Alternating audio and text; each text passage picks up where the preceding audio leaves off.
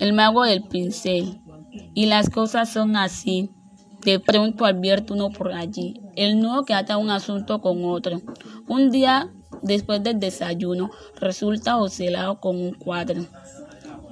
E, el retrato del hombre blanco y corbatín, de medio cuerpo, pegado sobre una tabla, igualito a los santos de la iglesia, con un marco pintado de caoba, pero sin dorado. Alrededor, una cinta con los colores de la bandera colombiana, amarillo, azul y rojo. Mira a ver, tío Venancio, si así era como usted lo quería, balbuceó José Lao entregándoselo. Mi papá se abisma, recula un pie, echa el busto y la cabeza atrás. Alza el cuadro, permanece boquiabierto, ya contemplando la obra, ya mirando a Ocelao. Estábamos en el salón. Yo me había acurrucado a los pies de Lao. Al fin, Magdalena, mis hijos, venga a ver. Este Joselao no debe malograrse en el Chocó. Cueste lo que cueste, irá a la Escuela de Bellas Artes de Bogotá prometió mi papá. Mi mamá, Ernestina, Rosa, Elba, Escila, todas se fueron presentando asustadas. Mucho más Escila, de cuatro años. Bueno, se calmaron ante ese gigante que quería salirse del cuadro.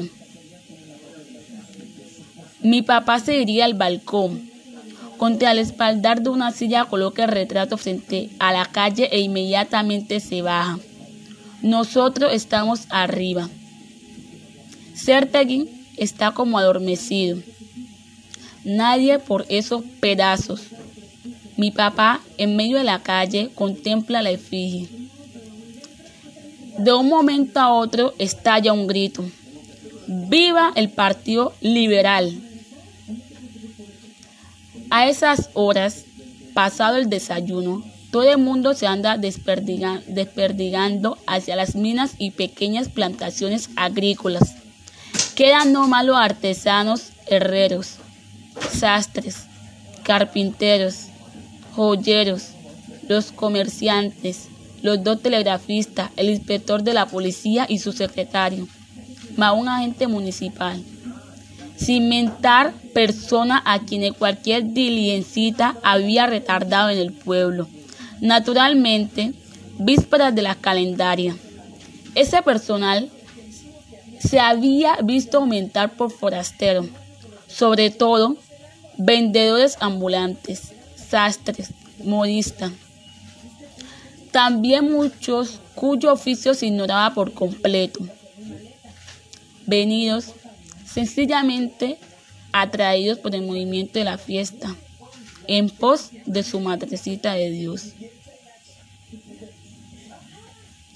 A esa hora pasible, a ese caserío silente se le removieron. Sin embargo, las entrañas, la voz de mi papá saltó como un reto. El silencio se hizo más hondo. Los escasos transeúntes se pararon. Desorientados, en medio de la sacudida de ese trueno inesperado, del fondo de una casa contesta otra voz, imponente, viva. De repente, las esquinas se sintieron animadas por grupitos que no se sabía de dónde brotaban. Mi papá con las manos en la espalda se paseaba en su andén y no fue cuento sino que el piso de abajo. Su sastrería se llenó de gente. Él era el capitán para homenajear a sus compartidarios. Mi papá mandó a José Lao le comprara unas botellas de aguardiente y cerveza.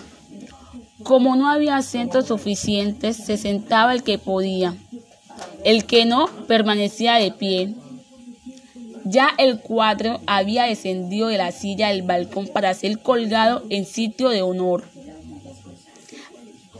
hablaban de candidato a la presidencia de la República de Triunfo, que desde ya hacía medio siglo los conversadores estaban en el gobierno, que la gente necesita libertad, escuelas, colegio para los negros. El blanco, aquel del cuadro, de corbatín, se llamaba Enrique Olaya Herrera. Este era precisamente el candidato liberal. En la, en la conversación se oían otros nombres como General Benjamín Herrera, Vargas Vila, Uribe Uribe. Lo que es conversado, lo que es conservador, a ese Vázquez, ¿cómo lo derrotamos? Esta vez es positivo. Liberalismo es libertad. Conservatismo es tiranía. Con razón escribió Vargas Vila cuando murió el traidor de Núñez. La tierra acaba de tragarse con asco al monstruo de la tiranía, afirma Licosiomi. Los tiranos perecen. Los pueblos son eternos. No sé quién dijo así, pero yo lo repito. Corroboró un joven que no bebía ni fumaba, pero a quien los mayores prestaban atención. Era mi primo Carlos Nicolás Moreno, hermano de José Lao. Ya todo ese día se volvió fiesta. Hablaban de que la, la, campaña electoral por aquí, la campaña electoral por acá. Y efectivamente, al caer la tarde, repicaban las campanas y sonó un cañonazo. El primero de las novenas de Nuestra Señora de la Candelaria. Luego, se iluminó el pueblo. Una multitud de niños se concentró en la plazoleta de la iglesia. Cantaban aires de moda, acompañados de latas que hacían las veces de tambores. Bailaban y gritaban, ¡Viva el Partido Liberal! Yo, desesperado, en el andén de mi casa, deseaba ir a reunirme con ellos pero Certegui no era bordo.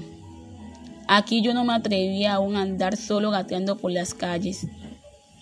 En mi cabeza revoloteaban los nombres que había oído pronunciar durante todo el día.